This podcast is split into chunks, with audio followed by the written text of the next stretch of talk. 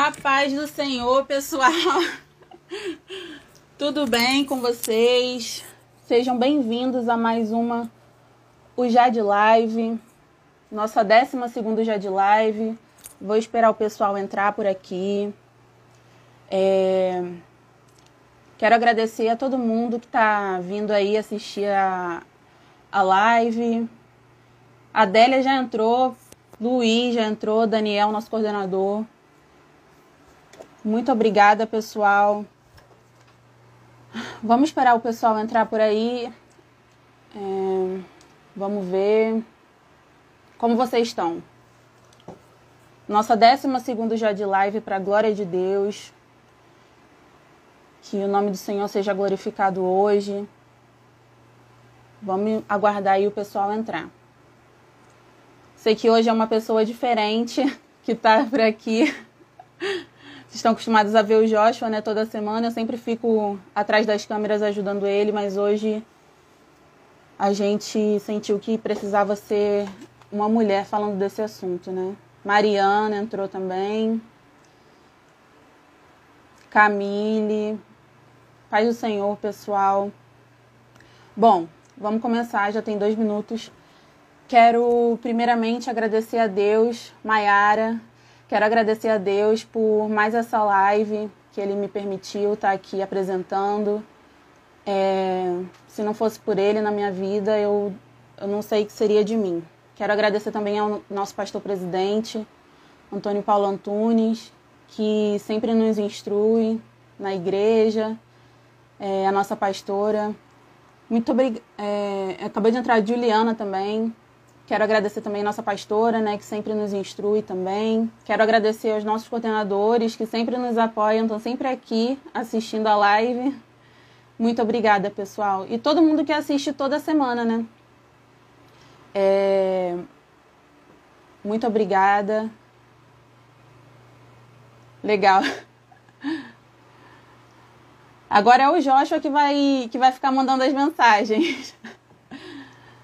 É, bom, pessoal, hoje nós vamos falar sobre feminilidade bíblica. É um tema que é muito importante. Obrigada, Mariana.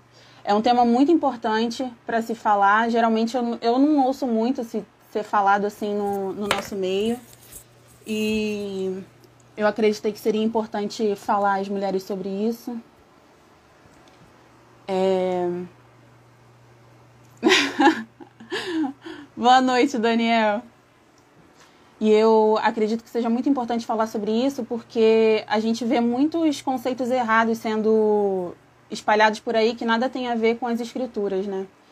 Infelizmente, muitas pessoas entendem de forma errada o papel da mulher é, na sociedade mesmo, da mulher cristã, na sociedade, na igreja, no casamento, e a gente julgou que seria importante trazer esse esclarecimento, já que a gente tem essa oportunidade aqui na live. Então, vamos falar sobre feminilidade bíblica. Eu vou ler o texto com vocês. Já tem quanto tempo? Cinco minutos, né? Vou ler o texto com vocês que que nos inspirou a fazer essa live, tá bom? Se você está assistindo gravado, é, agora é o tempo que eu, vou, que eu vou ler o texto com vocês e depois eu vou chamar a Adélia, tá bom? O texto que a gente vai ler para ter como base hoje, o texto bíblico, está lá em Gálatas, capítulo 3, versículo 24 a 28, tá bom? Eu vou ler com vocês. A minha versão é a nova versão traduzida. Então, pode ser que seja um pouco diferente da de vocês, tudo bem? Vamos lá. Em outras palavras, a lei foi nosso guardião até a vinda de Cristo ela nos protegeu até que, por meio da fé, pudéssemos ser declarados justos. Agora que veio o caminho da fé, não precisamos mais da lei como guardião, pois todos vocês são filhos de Deus por meio da fé em Cristo Jesus. Todos que foram unidos com Cristo no batismo se revestiram de Cristo. Não há mais judeu nem gentio, escravo nem livre, homem nem mulher, pois todos vocês são um em Cristo Jesus. Já aqui nesse texto ele aponta que não existe um que seja mais importante que o outro, pois Todos nós somos um em Cristo Jesus. A minha convidada de hoje. Oi, Ingrid. Oi, Juliana. A nossa convidada de hoje é a Adélia. A Adélia, ela é professora da escola bíblica da classe de jovens de 18 a 25 anos lá na nossa igreja. E ela é, ela cursa história na rural daqui do Rio, tá bom? Eu vou chamar ela. Você vai chamar? Obrigada. Procura aí o nome dela. Vou chamar ela para a gente poder começar.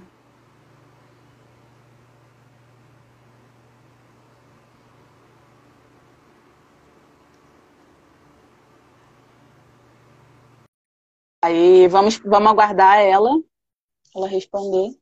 Pessoal, me dá um feedback aí sobre o, o som, por favor.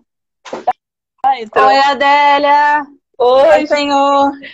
Pai do Senhor, eu tava com medo aqui de não entrar, a internet tá um pouco lenta, eu tive que conectar no celular do Luiz. Ele tá aqui como assistente técnico, né? Ah, eu também Aí... tenho um assistente técnico aqui hoje. As duas têm um assistente.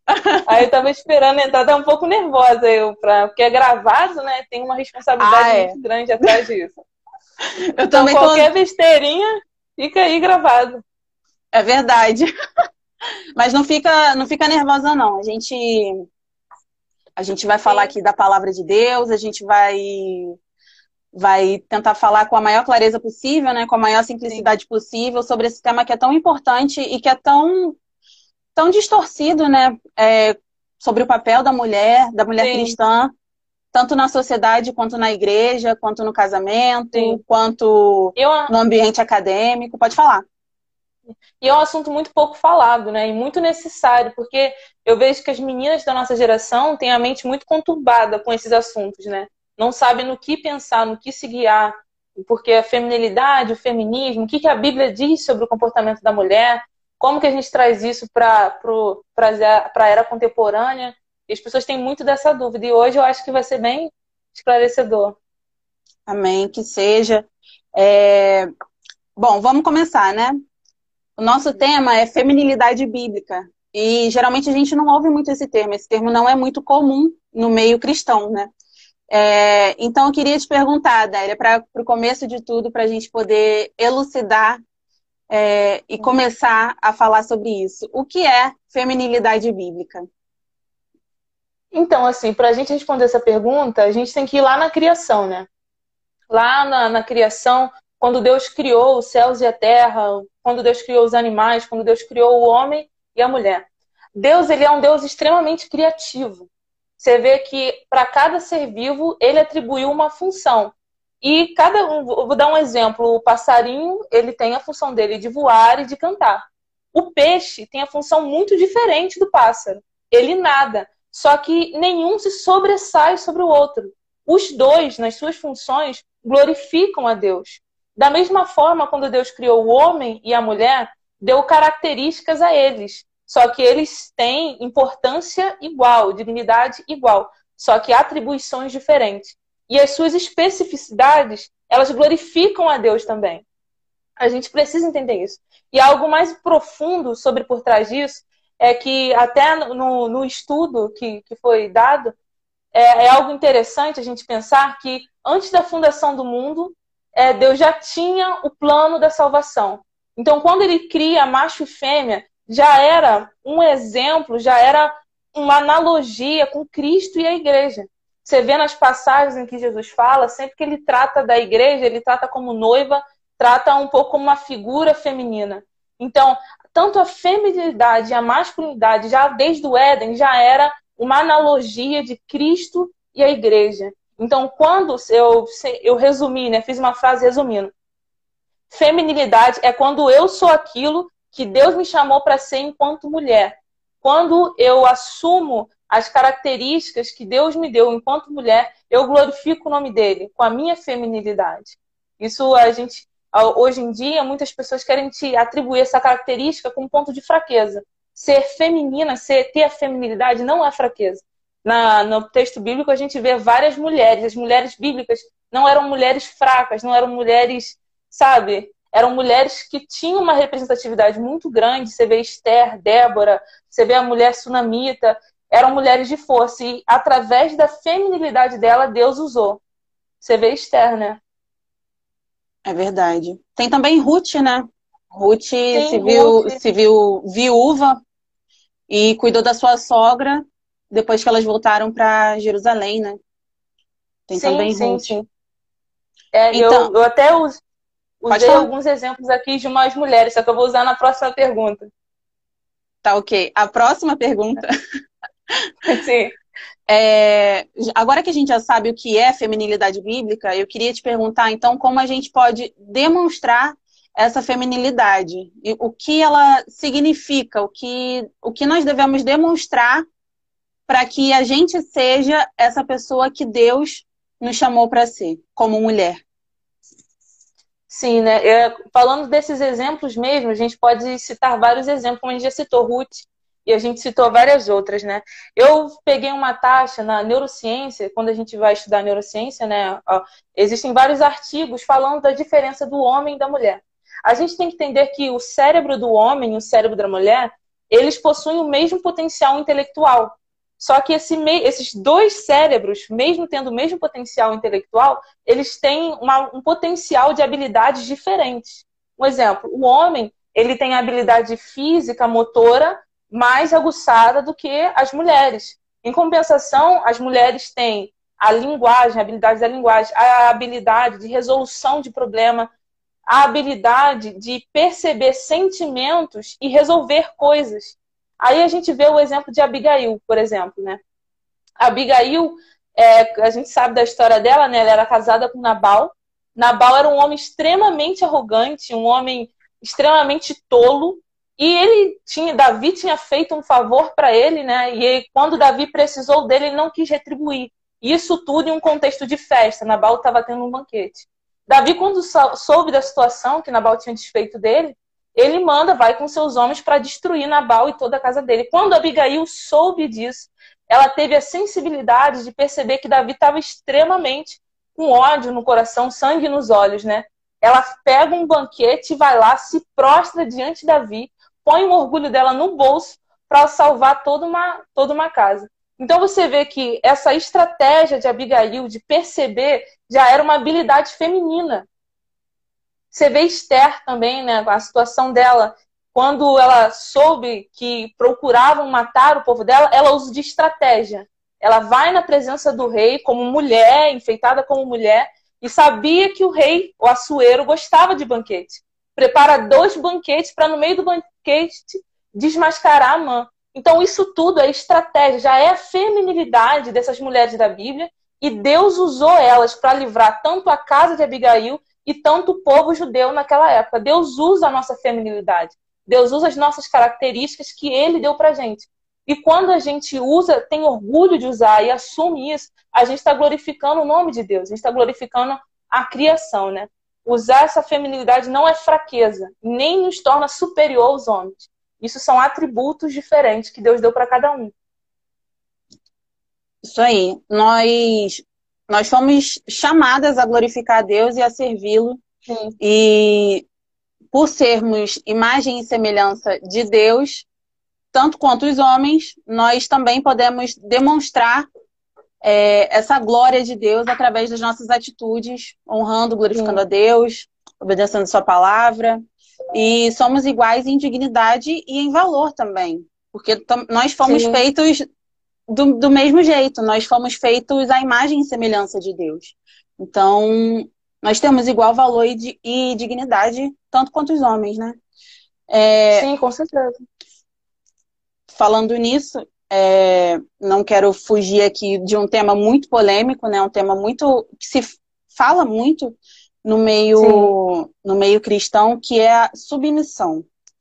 Muitas vezes a submissão é entendida de uma forma equivocada, de uma forma errada, como se a submissão trouxesse para a mulher um processo de humilhação, um processo de é, deturparam essa palavra de modo Sim. que parece que a mulher é sempre menos, é sempre inferior pelo fato de ser de ter de ser submissa, né? Mas explicando o contexto dessa dessa submissão, a gente entende que não é não é isso que acontece. Não é, não é esse o fato, né? Então, explica pra gente como é que uh, sermos iguais em dignidade e valor também pode ser é, tão bom quanto ser submissa. Então, para falar sobre submissão, né, a gente tem, as mulheres da nossa geração têm muita dificuldade de entender né, o que esse texto bíblico lá de Efésios 5 quis dizer que a mulher deve ser submissa e o homem é a cabeça da mulher. Né? Primeiro, a gente precisa entrar em um debate sobre o que o mundo pensa né, sobre isso. A gente está acostumado com a mentalidade do mundo. E a mentalidade do mundo é achar que quem lidera é superior a quem serve. Sendo que quando a gente leva isso para o reino, entra um choque, porque o reino não pensa assim. Se a gente for usar o exemplo de uma empresa e ir para a igreja. Em uma empresa, o chefe, o dono da firma, é mais importante do que o faxineiro. Só que, se a gente trazer isso para o reino, o pastor, o presbítero, não é mais importante do que o diácono. É, o diácono que faz com excelência, que faz, que limpa aquilo com todo amor e carinho, às vezes eu estou recebendo mais o serviço dele do que talvez um presbítero que esteja pregando só para se autopromover. Então, no reino existe uma lógica diferente. A sua função não te torna superior ou inferior a alguém. Então, para a gente entender esse texto bíblico, o primeiro ponto é qual é o olhar do reino, né? Tem um versículo que Paulo fala: as coisas espirituais se discernem espiritualmente. O primeiro ponto que a gente tem que entender é que quem lidera, quem serve, não é maior nem menor é a pessoa que exerce a função que Deus deu para ele. E quando essas funções estão ajustadas, o nome do Senhor é glorificado e a família funciona muito bem, né? O texto de Efésios, eu posso ler aqui o texto de Efésios? Pode, pode, fica à vontade. O versículo 22 diz assim: Esposa, cada um de vós respeite vossos maridos, porquanto são, sois submissos ao Senhor. Porque o marido é o cabeça da esposa, assim como Cristo é a cabeça da igreja, que é o seu corpo, do qual ele é o Salvador. Aí, aí se tem esse versículo. Geralmente as pessoas, quando leem esse versículo, só leem isso, é. não continuam. Então, assim, então, ah, o que, que se perguntar a qualquer pessoa, às vezes, do mundo, o que, que você sabe sobre o casamento cristão, como é que deve ser? Ah, a mulher tem que ser submissa ao homem. Ponto. Só que aí as pessoas começam a pensar que homem, qual, qual deve ser o comportamento desse homem no casamento. Paulo ele é bem específico depois nos versículos seguintes. Se a gente acompanhar aqui, o versículo 25 diz assim: Marido, cada um de vós amai as vossas esposas, assim como Cristo amou a sua igreja e sacrificou-se por ela, a fim de santificá-la, tendo-a purificado com o lavar da água por meio da palavra. Então a gente lê nesse versículo qual mulher que não se sujeitaria a um homem que estaria disposto a entregar a vida por ela? a gente não está falando de um homem que abusa da mulher. A gente não está falando de um homem que humilha a mulher. A gente não está falando de um relacionamento abusivo, porque isso tudo a Bíblia condena. Se o homem que se diz cristão faz isso, usa apenas o versículo que a mulher deve ser submissa e não cumpre o seu papel do homem bíblico, esse homem está tendo um equívoco muito grave, ele está pecando contra Deus, né? Então a gente precisa ter um contexto eu, eu sempre falo, quando eu era adolescente, e eu ouvia nos casamentos, né? Sempre nos casamentos fala, mulher tem que ser submissa ao homem. Eu me questionava assim por quê, né? Não entendia. Só que depois, com o tempo, na IBD, nas escolas, eu, eu fui entendendo o que esse versículo falava. Aí na adolescência eu passei a orar, Senhor, me dá um homem segundo a, a tua palavra fala. Que é um homem que a mulher tem prazer de se sujeitar a ele. Porque ele não vai pensar no seu corpo, ele não vai pensar nas suas prioridades vai pensar nela primeiro. Então, esse é o homem que a Bíblia está falando. É o homem que está disposto a se entregar como Cristo se entregou para a igreja. Então, é prazeroso se submeter, estar sobre a missão deste homem da Bíblia. Então, o primeiro ponto que eu, que eu falei, a gente tem que levar esse papel para dentro do reino, que liderar não te torna superior e servir não te torna inferior. É justamente aquele versículo que, que Jesus falou, né? aquele que quiser ser maior tem que servir, né? Então, assim, a lógica do reino é totalmente diferente da lógica do mundo, né? Uhum. É, é totalmente diferente. Então, no casamento, a gente já traz para isso. Cada um na sua função e todos glorificam a Deus, cada um na sua função, cada um com a sua característica. A gente não é inferior por se submeter aos maridos, aos esposos. A gente não é inferior, a gente está cumprindo o papel que Deus mandou. É isso mesmo. É, a gente tem, apesar de sermos iguais em dignidade e valor, nós temos papéis diferentes que foram determinados pelo próprio Deus. Sim. Então, esse contexto de submissão, ele acontece apenas dentro do casamento. Então, a, a Bíblia não fala que a mulher deve se submeter a todos os homens, mas ao seu marido. Sim. Então, se um homem usa isso para submeter uma mulher que não é a sua esposa, ainda mais de forma áspera, ele não está cumprindo o que Deus mandou. Ele não está cumprindo o que Deus determinou. Sim. Na verdade, ele está muito equivocado. Porque a mulher é chamada a respeitar e a se submeter ao seu marido. E esse marido, ele não é um, um homem qualquer, ele é um homem que imita Cristo. Então você Sim. imagina Cristo sendo um homem que veio para a terra, manso, humilde, que respeitava a mulher. A gente vê também na passagem da mulher samaritana que o próprio Cristo tratou uma mulher que de um povo diferente do povo dele, ele tratou essa mulher samaritana com todo o respeito possível. A gente vê lá, eu acredito que seja em, em Lucas, não lembro, de, não lembro qual livro é. Mas o próprio Jesus trata a mulher samaritana com muito respeito. Apesar deles serem de Sim. povos diferentes, apesar da mulher samaritana naquela época já ter tido cinco maridos, Jesus não se importou com isso. Ele respeitou aquela mulher e, e conquistou ela. Não entendi muito bem. O Google. Foi a, então, assim, a, a Siri. Pode falar. Pode falar. É, no, no, existe uma estatística, né? Você deve saber mais do que eu pelo direito, né? Direito, vocês pegam uma estatística de violência legal, né? É, é. Existe uma estatística sobre feminicídio, sobre violência doméstica, que uma, uma, eu não lembro a porcentagem, só que mais da metade das mulheres que sofrem violência doméstica são evangélicas, são protestantes. Por quê? Alguns pastores, alguns líderes e alguns maridos cristãos deturpam esse versículo acha que a mulher, por ser submissa, tem que submeter à violência doméstica, a abuso sexual, que dentro do casamento também é estupro, se for forçado, né? Então, é, a gente está falando aqui que a mulher sim tem que ser submissa, mas a, a esse homem que a Bíblia também diz. A gente também tem que delimitar os papéis, né? Que quando os dois exercem os papéis de forma excelente, a família toda glorifica a Deus. É uma família que frutifica, uma família que dá certo, os filhos são bênção e o casamento se torna uma bênção. É, a submissão não significa você se tornar uma mulher apática, uma mulher que não tem vontade, uma mulher que não tem opinião, mas ela significa uma inclinação a obedecer o que Deus determinou. Isso no contexto Sim. do casamento, né? Falando mais uma vez, no contexto do casamento. Esse esposo, ele é tão parecido com Cristo que se submeter a ele não, não é difícil. Um homem manso, é natural, um homem né? humilde, né? é, natural. é natural. É natural que ele exerça essa liderança, que ele se sacrifique por ela, assim como Cristo se sacrificou pela igreja. Então, essa, essa relação de Cristo e igreja, ela é sempre tratada de uma forma analógica, sempre assim. Como Cristo trataria a igreja? Como a igreja se submete a Cristo? É, é, sempre essa relação. Nunca é uma relação de subjugar a mulher, de menosprezar, de tratar como subalterna. É sempre uma relação de respeito. A mulher respeita o seu marido e o homem ama a sua mulher como ama o próprio corpo. Esse texto que você leu, né? A gente vê que esse marido ele, ele tem que amar a esposa como ele ama o próprio corpo. Então, se a mulher sente uma dor, se a mulher tem uma dúvida, se a mulher tem uma angústia, esse, esse esposo ele vai amar tanto essa mulher que ele vai se colocar no lugar dela, se sacrificar para resolver esse problema que ela tem. Então, não é uma submissão forçada, não é uma submissão que subjuga, que humilha, é uma submissão onde você é protegida, onde você é amada, onde Sim. você é, é completamente envolvida por esse cuidado.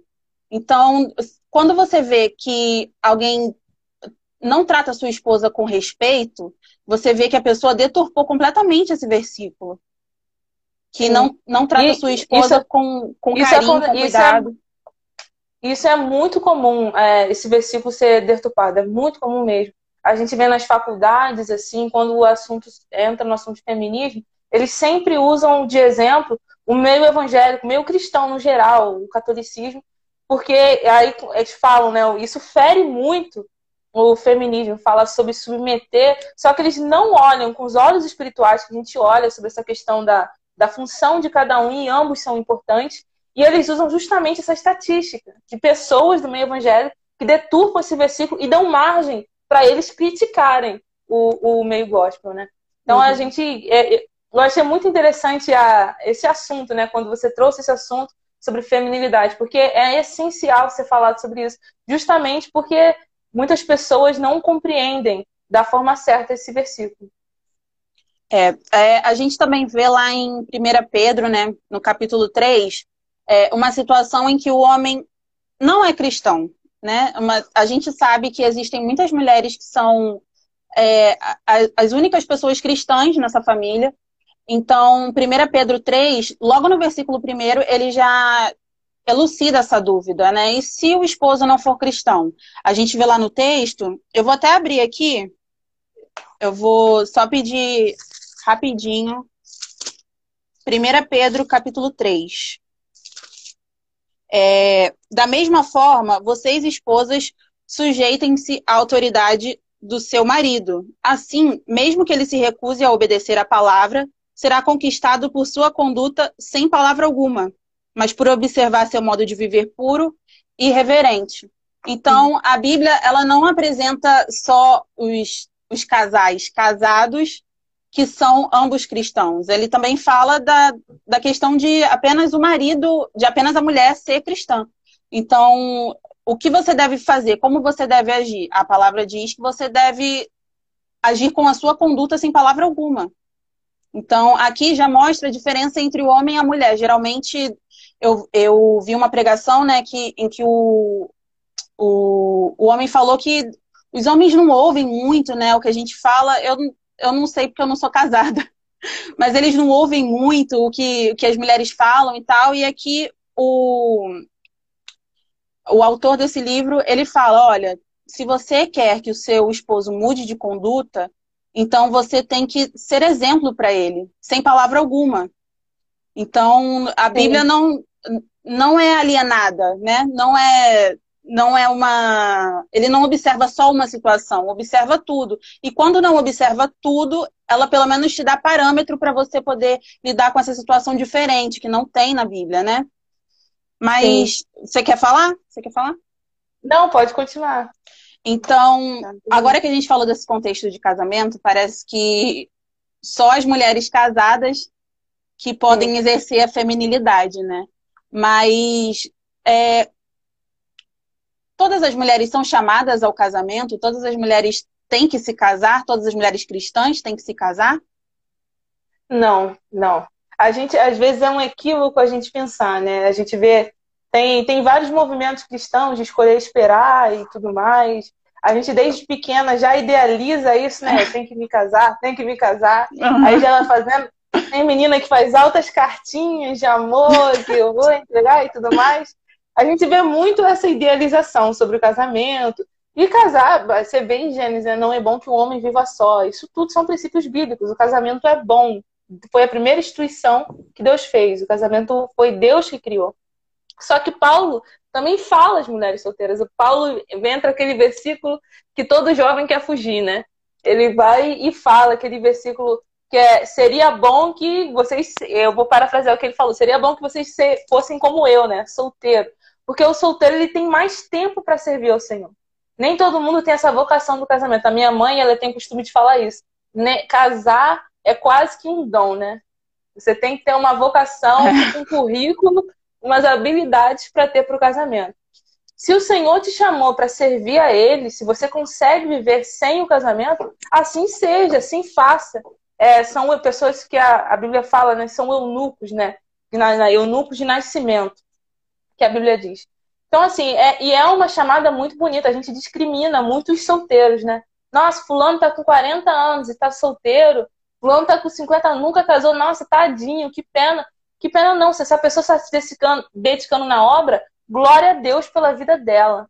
Porque a, a Bíblia fala que a partir do momento quando você casa, a mulher e o homem, eles vivem também para agradar os seus cônjuges. Então você tira um pouco desse tempo que poderia ser para o Senhor, né? É, eu fui abençoada muito na minha adolescência por uma pessoa que não era casada, era uma mulher já, nasceu em berço evangélico e não era casada. E ela abençoou a vida, minha vida, não, não só a minha, mas como de muita gente. Então, talvez, se ela tivesse casado, ela não renderia tanto quanto estando solteira, né? Devido ao tempo. Filho exige tempo, casamento exige tempo. Então, ser solteiro, tem aquele versículo que Paulo fala, né? Quer mais ou quer beber, fazer tudo para a glória de Deus. Você ser solteiro, a sua solteirice também glorifica a Deus. Só você saber de utilizar dela. Não é para ficar, ah, tô solteiro, ah, tá dia de mim, aí posta lá no Facebook, tô solteiro, que ruim, aí segue um monte de página de meme cristão sobre ser solteiro. Usa esse tempo que Deus está te dando para você trabalhar na obra, né? A gente está muito no marasmo, a gente acaba tá tudo acontecendo, tô solteiro, vou ficar parada. Acha que o nosso ministério só vai começar quando a gente se casar. Quando na Bíblia você vê Paulo solteiro. Você não vê relato de Timóteo casado, Timóteo era, era solteiro. Então, assim, todas essas pessoas, alguns dos apóstolos, é, tem registros históricos que eram solteiros. Você vê Pedro, que era casado, tinha sogra. Então, assim, eu não preciso casar para o meu ministério começar. Eu não posso criar essa ilusão. Porque quando você casa, aí vai ser mais difícil ainda. Você tem que cuidar do seu marido, cuidar da sua casa, você tem que cuidar de tudo, você tem que trabalhar, e a conta para pagar, é muita preocupação. Quando você é solteiro, você está livre disso. Você poderia trabalhar muito mais para o Senhor. É óbvio que o casado também trabalha, né? É, é essa troca de valores. Só vou trabalhar quando eu casar. Quando a Bíblia está falando, você que é solteiro, você pode trabalhar mais ainda do que o casado. É, é o que a Bíblia fala. É, também é, é um conceito também deturpado, né? É um conceito é, nublado essa história de que toda mulher tem que casar. Não é muito discutido isso. Então, em nome de, de estar se relacionando, tem muita mulher que casa e, e se vê completamente frustrada porque Sim. achava que o casamento seria a maior felicidade. E quando chega o casamento, quando chega a vivência cotidiana, a mulher se frustra porque ela achava que aquele homem seria perfeito, que aquele homem teria, não teria defeitos, mas na verdade, um casamento, uma, uma união entre dois pecadores, ela não tem como ser 100% feliz, né? As pessoas são Sim. falhas, as pessoas têm pecados, as pessoas são diferentes, têm criações diferentes. Então, quando a mulher se casa, quando a mulher acha que o objetivo da sua vida é se casar, ela e consegue isso e se casa, ela se frustra, porque a esperança dela está no local errado. Ela não se dedicou. É de... Pode falar. Ela depositou a felicidade dela no casamento, né? E é um grande problema. E desde pequena a gente vê os filmes da Disney, a gente vê tudo isso, é. a gente é indiretamente já é acostumado a essa mentalidade romântica. O conceito do mundo sobre amor é um, é um conceito totalmente deturpado. O conceito do mundo sobre casamento é totalmente deturpado. Então a gente às vezes tem que, mesmo sendo cristão, a gente tem que desconstruir alguns conceitos que a gente tem na cabeça, porque a gente aprendeu com o mundo, com a sociedade, e não com, com a Bíblia, né? Se a gente achar, ah, vou casar, vou ser a mulher mais feliz do mundo. Eu tenho pena de quem pensa assim. Casamento ele vai... eu não sou casada ainda, mas a gente tem, pela palavra de Deus, o casamento ele tem os seus problemas. É óbvio que você vai encontrar, você vai ser feliz no casamento, se cada um tiver no seu papel, se ambos servirem para a glória de Deus, isso tudo vai acontecer. Só que a sua felicidade tem que estar depositada em Cristo e não no casamento, e não no seu esposo. É, o que você falou, tem, tem muitas mulheres e algum, alguns parentes, né? Uma parente que ela falava, né? Ela ficou viúva depois, hoje ela já faleceu já. Ela não tinha vocação para ser casada. Então ela depositou a felicidade dela em um casamento não era feliz, não fazia o outro feliz, só que acabou que ela se tornou viúva, né? Aconteceu que Deus adiantou, não sei, a situação. E, e depois eles ficaram bem. Ela ficou bem, né? Solteira, sendo mais feliz solteira do que dentro do casamento. É, é, é um problema muito grande quando você traz essa mentalidade para o casamento, porque não é só você que se frustra. Você frustra o outro também. Às vezes o outro poderia casar, tinha vocação para casar, e você casou com ele depositando a felicidade nele, se tornou egoísta, porque está cobrando uma coisa que ele não pode te dar. Você está cobrando uma coisa que só Jesus pode te dar, que é completar a sua alma. O casamento, o homem, o namorado não completa ninguém, quem completa é Cristo. Isso aí é só uma cerejinha do bolo. O bolo sem cereja continua sendo bolo, né? É verdade. Em nome de estar tá se relacionando, né? Em nome de dizer eu estou namorando, eu estou noiva, Sim. eu estou casada, as, as, tem mulher que aceita qualquer migalha de atenção. Sim, e deposita sim, completamente sua esperança em outra pessoa. E, e esse processo Muita... de frustração é natural. Sim. Muita jovem, assim, com certeza você deve conhecer alguma jovem que, ah, vou na festa tal no congresso, eu vou encontrar um varão e que não sei o que, aí troca o WhatsApp, troca tudo. Ela, então, a pessoa está sujeitando a tudo, não tem nenhum critério. Conversa com qualquer pessoa, conversa com três, quatro pessoas, a preço de ter um namorado. Ela nem está pensando no outro. Ela não está se apaixonando pela outra pessoa, está se apaixonando pela ideia de namorar, pela ideia de casar, pela ideia de noivar. E quando cair a ficha dela e ela conhecer o outro, aí ela vai ver que não era aquilo que ela pensava. Aí entra um processo muito sofrido, né? Que a pessoa vai ter que aprender a lidar com o outro e, e aí, enfim, começar a gostar dele, né? Tem muitas pessoas que nem se conheceram de fato e já se dizem apaixonadas. Se apaixonou pela hum. ideia e não pela pessoa, né? Não é um grande hum. problema. É, ser solteiro também glorifica a Deus, né? De todos os modos a gente glorifica a Deus. O grande resumo disso tudo é, é isso. É, tem um pastor que eu, que eu de quem eu assisto muitos sermões, né? Ele, ele faz devocionais todos os dias no, no perfil dele, que se chama Felipe Niel. E teve uma, uma conferência em que ele falou o seguinte, que quando você pega a esperança que você tinha que ter depositado em Cristo e deposita em outra pessoa, e ele estava falando no contexto do casamento, logo você vai se tornar um desesperado.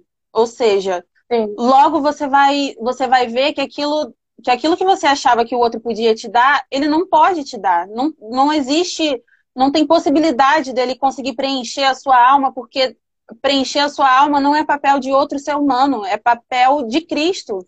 É, é Cristo que tem que ser a sua esperança, seu porto seguro. Tudo que você espera de bom, você tem que esperar de Cristo, porque ele é, o, é, é, a mesma pessoa ontem, hoje e será eternamente, como diz a palavra. Então, é a única pessoa que não muda. Então, se ele te amava antes, ele te ama agora e ele vai te amar para sempre. Agora, Sim. quando você espera isso de um ser humano, você vai se frustrar. Pode falar. E faz o outro infeliz, né? Vai cobrar do outro, vai querer mudar a personalidade do outro, vai querer mudar o jeito do outro. E o outro não vai entender, né? Se torna até um relacionamento abusivo. Você quer mudar totalmente a pessoa para você se, se satisfazer. Só, só quem vai te satisfazer é, é Jesus Cristo, não é o outro. Quando você sabe que Cristo te satisfaz, que os dois vão começar a caminhar, o namoro e o casamento vão, vão glorificar a Deus. Os dois vão saber lidar no relacionamento. Porque você não vai depositar, você não vai cobrar do outro a tua felicidade. Você vai depositar em Cristo. Então, você vai ser muito mais tolerável com a personalidade, com os defeitos, quando a gente entende esse conceito. É, é, tem, tem uma outra questão também que a gente está lidando muito agora, né, especialmente na mídia e na internet, que é a questão do feminismo. Né? A gente vê que tem muitos pontos que divergem da, do conceito cristão do que é ser feminina, do que é ser mulher. Então, eu queria te perguntar, Adélia, qual é a diferença, então, entre feminilidade e feminismo, já que a gente disse que as mulheres são iguais em valor e dignidade diante de Deus, tão, tanto, tem tanto valor e dignidade quanto os homens diante de Deus. É, então, eu queria te perguntar, qual é a diferença, então, entre feminilidade e feminismo? Antes de falar, eu vou indicar um livro, Feminilidade Radical. Muito bom e, e é esclarecedor. Pega aí meu livro, amor, para mim, por favor. Ah, Vou tá mostrar aqui a capa. Tô com ele, aqui. É, sim. Aqui, pessoal. Esse livro aqui, ó, com essa capa bonitinha. É, esse, li esse livro é muito bom, gente aproveita. Tem, você pode comprar também em, em PDF e edifica muito, é esclarecedor, principalmente que a gente que lidar com essas questões, tanto na faculdade, tanto no, não precisa nem ser universitário para ter que lidar com, esses, com essas questões. Às vezes a gente vê uma polêmica, polêmica no Facebook e fica com dúvida: será que eu posso ser feminista e cristã? Até quando isso fere a palavra de Deus, né? A gente vê o, o movimento feminista começou no século XIX. E a causa dele era do movimento das sufragistas, né, pedindo direito ao voto. Mais para frente você tem a segunda onda, e a terceira onda. Só que o problema é que a partir da terceira onda, é, o que estavam revogando não era uma questão social. Porque a gente sabe, né, que a mulher, ela sendo tendo a mesma dignidade que o homem, a mulher, então, logicamente, para a gente que é cristão, já teria que ter direito ao voto, já, queria, já teria que ter o direito ao trabalho, já teria que ter direito a esses, essas coisas básicas. Isso para a gente é óbvio. Só que a partir da terceira onda, deixou de ser uma coisa social para ser uma coisa cultural. Entrou a questão dos transgêneros, entrou a questão do aborto, entrou a questão da sexualidade desenfreada. Eu posso me deitar com qualquer homem porque meu corpo, minhas regras. E essas coisas ferem a palavra de Deus. Talvez a pessoa até se questione: não, eu só sou feminista e me digo cristão, porque eu já ouvi muito discurso assim: sou feminista cristã porque eu sou contra a violência doméstica, porque eu sou contra isso. E a pessoa começa a militar pelo feminismo. Sendo que se ela militar a palavra de Deus, se ela militar o evangelho, ela já vai ser contra essas coisas. Quem milita a batalha de Cristo já é contra a violência doméstica, já é contra essas desigualdades, já é contra o homem ser mais importante que a mulher, porque isso fere a palavra de Deus. Então, eu não preciso levantar a bandeira de um movimento que muitas das vezes fere a palavra de Deus sendo que a palavra já sana essas coisas, já sana os problemas que, que desvaloriza a mulher.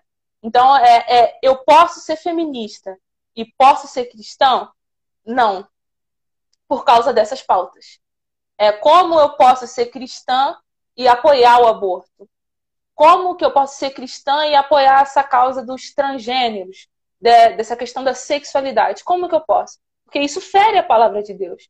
Como, como que eu vou saber lidar com essa questão? Questão, né? Se torna uma coisa muito incoerente, né? Tem, tem um estudioso que ele fala sobre as gerações que se passaram, né? Tem a geração Z, a geração Y, e se não me engano, a gente está na geração Y. E a gente tem um grande problema, porque a geração pós-guerra, ele começa a fazer isso a partir da geração pós-guerra, da Segunda Guerra.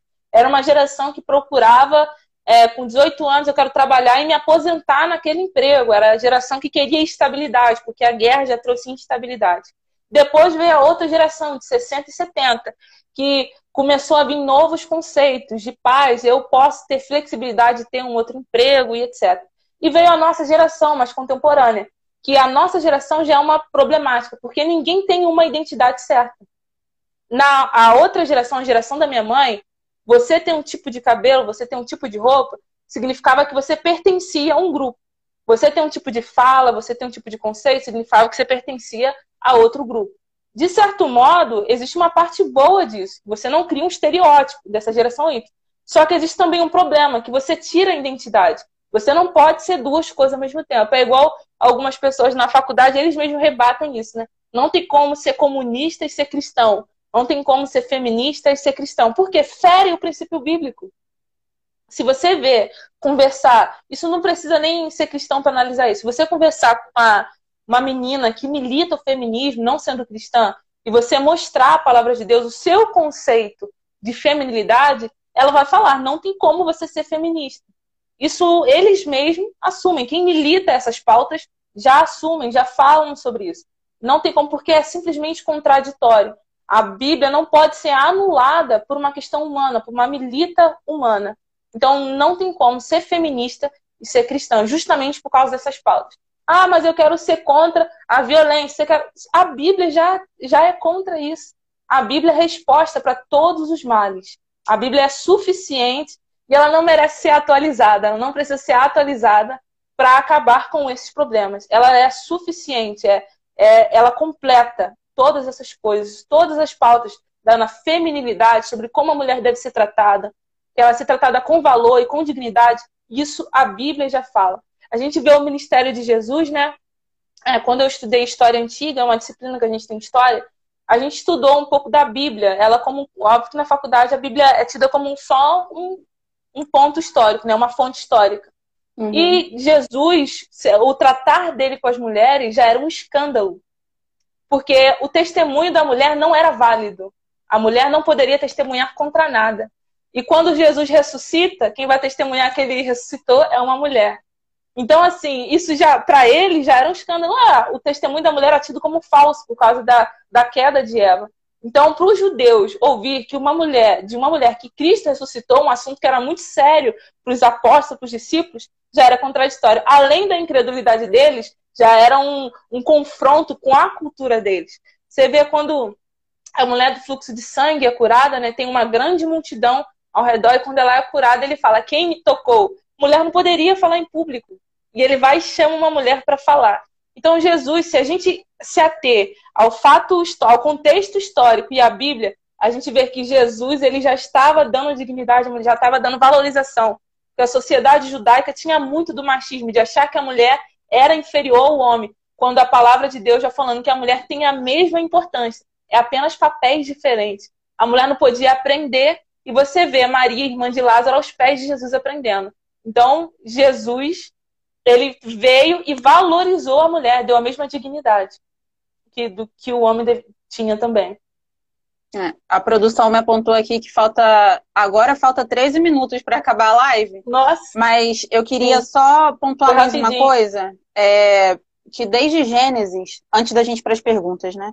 Desde Gênesis, Sim. como mulheres, a gente é levada a acreditar que a restrição de Deus que o que Deus restringe de nós é melhor do que o que ele nos concede. Então, quando Sim. a serpente tentou Eva no jardim, ela falou o seguinte: será mesmo que Deus disse isso? Será que ele disse que você não pode comer da árvore é, do conhecimento do bem e do mal? Será que foi isso que ele disse? Então, a gente sempre é levado a acreditar que, que Deus é, é esse ser ruim, sádico, que restringe de nós tudo que é bom e só concede pra gente o que é ruim.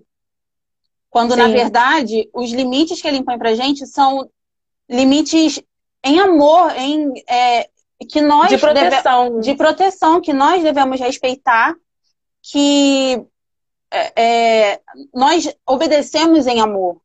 Então, não é que Deus é, é sádico, mas é que Ele está nos protegendo.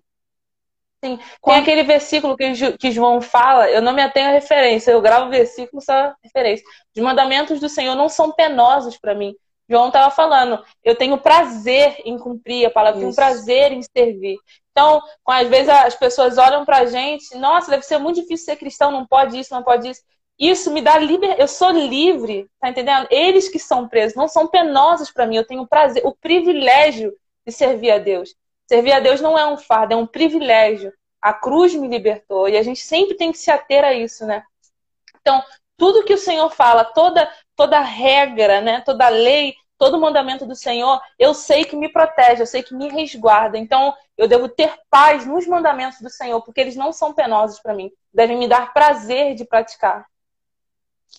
É isso mesmo. A gente, a gente não, não é forçada a servir. Nós fomos chamadas Sim com, com todo o amor, atraídas com todo o amor possível. A gente sente esse amor dia após dia, esse cuidado, essa proteção, os livramentos, tudo que a gente vive Sim. enquanto cristã é experimentando o amor de Deus por nós. Mesmo quando ele diz não, como um pai amoroso que ele é, mesmo quando ele nos disciplina, isso faz de nós filhos. Isso faz de nós filhos legítimos, como diz a palavra. Sim. Filhos de Deus, filhos que aceitam a correção, filhos que estão felizes em pertencer à família de Cristo, felizes em terem sido escolhidos para viver essa vida dedicadas a Cristo, dedicadas ao Sim. serviço cristão, a servir e a servir a todos e considerar os outros superiores a nós mesmos, como diz a palavra. É, bom, vamos. Você tem mais alguma coisa para falar antes da gente ir para as perguntas? Não, tá tudo tudo ok. Pode Tudo ir okay? para a pergunta já. A produção tá me dando aqui as perguntas. Obrigada, produção. O assistente técnico. O assistente técnico, meu contra-regra. Bom, uma pergunta que chegou aqui para mim foi a da Maiara, minha amiga. Ela perguntou o seguinte: Como diferenciar o que é cultural daquilo que é de fato uma ordenança de Deus para as mulheres? Você quer responder? Você pode responder Sim, assim, a, a cultura, ela é totalmente volúvel, né? A cultura, ela muda conforme o tempo passa, né? A gente vê a cultura tem, envolve o tipo de pensamento sobre o que tem que a mulher. Vou te dar um exemplo. A gente vê uma cultura que tem na igreja sobre a mulher, sobre usos e costumes, né? Que tinha antigamente. Há 70, 60 anos atrás, não tinha calça feminina. E as pessoas se baseavam pelo aquele versículo que homem, mulher não pode se vestir como homem e homem não pode se vestir como mulher. Uhum. Não tinha calça feminina, então o pessoal falava, usar calça é pecado, porque está se vestindo como homem. Só que o tempo se passou e passou a existir calça feminina. Só que algumas pessoas ainda, não, é pecado usar calça. Não. Era cultura. Quando eu né? compro, eu compro, exatamente. Eu compro na ala feminina. Então, é uma coisa da cultura que muda. A pergunta dela foi sobre cultura e o que a Bíblia fala, né? E os mandamentos do Senhor, que está na Bíblia, são coisas permanentes, não é cultural. É, uma, é a cultura do reino, né? A cultura do reino, ela é eterna, são mandamentos do Senhor que não mudam. Não, mas a Bíblia em Efésios, é, em Efésios 5 está falando sobre submissão e a pessoa tem aquele pensamento errado. E como é que a gente vai trazer isso para a mulher contemporânea que trabalha e estuda e deve fazer isso? Como é que a gente vai trazer isso? A Bíblia não precisa ser atualizada. A cultura do reino se aplica a todo tipo de cultura, a todo tipo de pensamento, a qualquer época. Agora, a cultura, os costumes, os pensamentos, as ideologias, elas mudam. Só que a palavra de Deus sempre vai permanecer. A hum. feminilidade que aconteceu com Esther, com a mulher sunamita. A mulher sunamita é inter... Eu gosto muito da história da mulher sunamita com, com, com, com a história com Elias ou Eliseu. Eu confundo o nome dos dois, né? Eu também. E, é, Eu também. e é, é interessante a história dela que ela teve uma percepção. Ela sabia que Elias sempre passava por aquela cidade. Ela percebeu e aí falou, olha, que esse homem deve ter necessidade de dormir, de comer. Então, vou construir um quartinho aqui para o homem de Deus. Essa percepção, só mulher que tem. Eu vejo aqui em casa com a minha mãe, tem coisas que a mulher vê antes do homem. Tem coisas que são habilidades femininas, né? A mulher, ela malda uma situação na hora. Isso é uma habilidade que Deus deu. É uma habilidade feminina. Isso é feminilidade. E isso glorifica o nome do Senhor. Quando a gente sabe usar as nossas habilidades para glorificar Deus, o nome de Deus é exaltado e as coisas vão acontecendo, né? É, é, fidelidade a Deus. As nossas características não são fraquezas, né? É, há uns anos atrás, os homens acharam que as características femininas eram fraquezas, eram fragilidades. Só que não. A, o, o, ser, né? John Piper, Piper, eu não sei como é que se pronuncia, né? Ele, em um sermão dele que eu vi sobre feminilidade, ele falou: Eu tô, tô me referindo aqui às pessoas mais influentes do mundo todo a mulher tem uma influência muito grande. A Bíblia fala, né? A mulher sábia constrói a sua casa e a tola derruba com as suas próprias mãos. Então ela tem, ela depender dela pode ser o sucesso e o fracasso de uma casa. Pode ser o sucesso e o fracasso de um reino. Então, assim, essas coisas são permanentes. Agora, a cultura sempre vai mudar. É, mesmo. É, a gente vê que as, as, pessoas se deixam muito levar pela influência do, do, tempo em que elas vivem. Elas não levam em consideração a eternidade da palavra de Deus. Então, a, a própria palavra fala que céus e terra passarão, mas a palavra de Deus não passa. Então, é, a cultura, pra, é, tendo como parâmetro a Bíblia, pouco importa a cultura. Não, sim, a, a, Bíblia não se, não se molda à sociedade, a Bíblia não se, não se. Você não corta um pedaço da Bíblia para que ela se encaixe na cultura, mas o contrário. Você faz, faz com que a cultura sirva a palavra de Deus. Então, não pode usar calça, não pode usar calça, né, há 70 anos atrás, né? A mulher não podia usar calça. Até hoje mas... tem gente que pensa assim. É verdade. Até, Até hoje, hoje, tem gente que tem esse pensamento. Só que é uma questão que a pessoa não se, se ateve isso. Esses costumes sim se atualizam. Agora a palavra de Deus não. O que são. A gente precisa discernir o que é doutrina bíblica e o que é costume. A gente não pode botar costume como doutrina bíblica. O mandamento do Senhor sobre vestes é não andar sensual, andar de uma vida modesta, né? Sobre isso. Agora, isso, a cultura vai ler isso. Naquele tempo fazia um sentido por causa que não tinha calças femininas, mulheres vestiam. Agora, hoje, a cultura lendo isso faz algum sentido? Então, a palavra de Deus ela sempre vai permanecer. Agora, a leitura da cultura é que sempre vai mudar. A cultura sempre muda. É, a, a, Bíblia era a mesma há 70 anos atrás. Sim. Ela, ela não Sim. se atualizou, ela não estava escrito nela. Mulher não pode Sim. usar calça, mulher não pode, não pode dirigir, mulher não pode votar. Isso, isso não tem na Bíblia. A Bíblia é a mesma Sim. até hoje, né? Não, não, se, não se dobrou a cultura do, do tempo. É, nós estamos cinco minutos, eu vou fazer mais uma pergunta e aí a gente encerra, tá? Porque eu. Ih, falta quatro agora. Tá. É, por que você acha que é tão difícil falar e pregar sobre submissão em nossos dias? É difícil justamente por esse olhar que o mundo olha. O mundo ele acha, no pensamento, na lógica humana, na lógica do capitalismo, na lógica de tudo, quem está liderando é maior do que quem serve. Só que no reino a gente tem uma lógica totalmente diferente. A lógica do reino é que a pessoa que serve tem a mesma importância daquela que lidera. Foi o exemplo que eu usei do pastor e o diácono. O diácono tem a mesma importância que o pastor. O pastor não é mais importante porque ele lidera a, a igreja de Cristo. Os dois têm a mesma importância. Então, é, submissão, a gente tem que entender que eu acho difícil de, das pessoas entenderem justamente porque elas confundem a lógica do mundo com a lógica do reino. Eu ser submissa a, ao meu futuro marido, isso não significa que eu sou inferior a ele. Isso significa que eu estou cumprindo um papel que Deus ordenou. E ele vai cumprir o papel de me amar como Cristo amou a igreja. Então, se submeter a um homem que está disposto a entregar a vida por você é muito fácil, é natural, porque ele vai olhar as minhas necessidades antes dele. Então, as pessoas, antes de ter, ah, a mulher tem que submissão ao homem, elas têm que fazer uma leitura completa do versículo e com os olhos espirituais. Se olhar pela ótica do mundo, que quem lidera é mais importante, essa pessoa nunca vai compreender o que esse versículo quis dizer. Por isso eu acho é. difícil de, de explicar para essas pessoas. É, eu acredito que seja difícil também, além do que você falou, pela questão do, do orgulho. Hoje em dia, você, você se doar por outra pessoa é, é visto como uma loucura, como uma alienação, como uma doideira da sua cabeça. Como é que você pode se doar, se, se deixar de lado para servir outra pessoa? É... Até sobre o, o, aquele versículo que fala, Paulo fala sobre os escândalos, né, sobre os costumes, aí Paulo vai falar as pessoas que são esclarecidas. Ame o outro a ponto de não querer escandalizar, quando ele fala sobre ser pedra de tropeço sobre alguém. Então, é, esse versículo, a primeira vez que eu li, me chocou tanto. Porque eu tinha que amar mais o outro a ponto que o meu orgulho tivesse lá embaixo.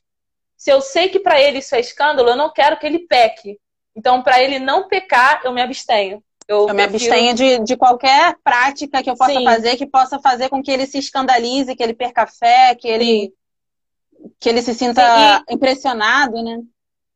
E, e, a gente vive em uma onda em que sempre assim, a mulher, ó, oh, você é prioridade, você são as mensagens antropocêntricas, né? Você pode, você faz. Quando Jesus está falando, não, você tem que se humilhar, você tem que negar o seu eu, você tem que ter o outro como superior a você. Então o evangelho é confronto pra gente. Ele quebra toda a nossa lógica do mundo, toda a nossa lógica natural da vida, né? De se ter superior. Só que a Bíblia fala totalmente o contrário. Vai, todo dia a gente tem que matar um pouquinho do nosso orgulho e do nosso eu. A produção está falando aqui no meu, no meu ponto eletrônico que está faltando um minuto. Você quer dizer as suas. a Laís Muniz falou assim: a gente precisa mesmo terminar essa live? Laís, agora precisa. Falta agora 30 precisa. segundos para terminar. Sim. Foi muito boa a live, graças a Deus. Amém. Você quer, quer falar suas palavras finais? Quer se despedir do pessoal? Eu quero agradecer a todo mundo que assistiu. Eu fiquei muito nervosa quando você falou, gente, que responsabilidade. Eu acho, eu acho uma responsabilidade levar esse tema. Até mudou o âncora, né? Porque é bom mulher falar sobre Verdade. mulher, né? É. é. É, muito importante isso, a gente ter essa representatividade, né? É. E graças a Deus é, que, que o nome de Deus sempre seja glorificado. Mesmo a gente sendo servos fraquinhos e falhos, o nome do Senhor sempre tem que ser glorificado e que o nome de Deus tenho certeza que foi glorificado nessa live, que a gente falou da palavra dele. Sim, essa é sempre a nossa oração, né? Que agradeço dele... a, Laís, é verdade. minha aí. A Rebeca, a Ingrid, a Juliana que estava aí, a, o, até o nosso coordenador Daniel estava aí também. Muito é, obrigada, sim. pessoal. Preciso ir. Preciso também encerrar essa live. Sim. Muito obrigada, Marcele, Suna. Muito é obrigada, pessoal. Obrigada, prima da Adélia. A Rebeca também. A Rebeca estava aqui. Rebeca também está aí, né? Muito Tchau, obrigada, gente. pessoal. Muito obrigada, meninas. Beijo. Até semana que vem. Semana que vem não sou eu. É outro Mas é âncora. Isso. É, é outro âncora. Beijo, gente. Beijo. Boa sexta para vocês. Tchau.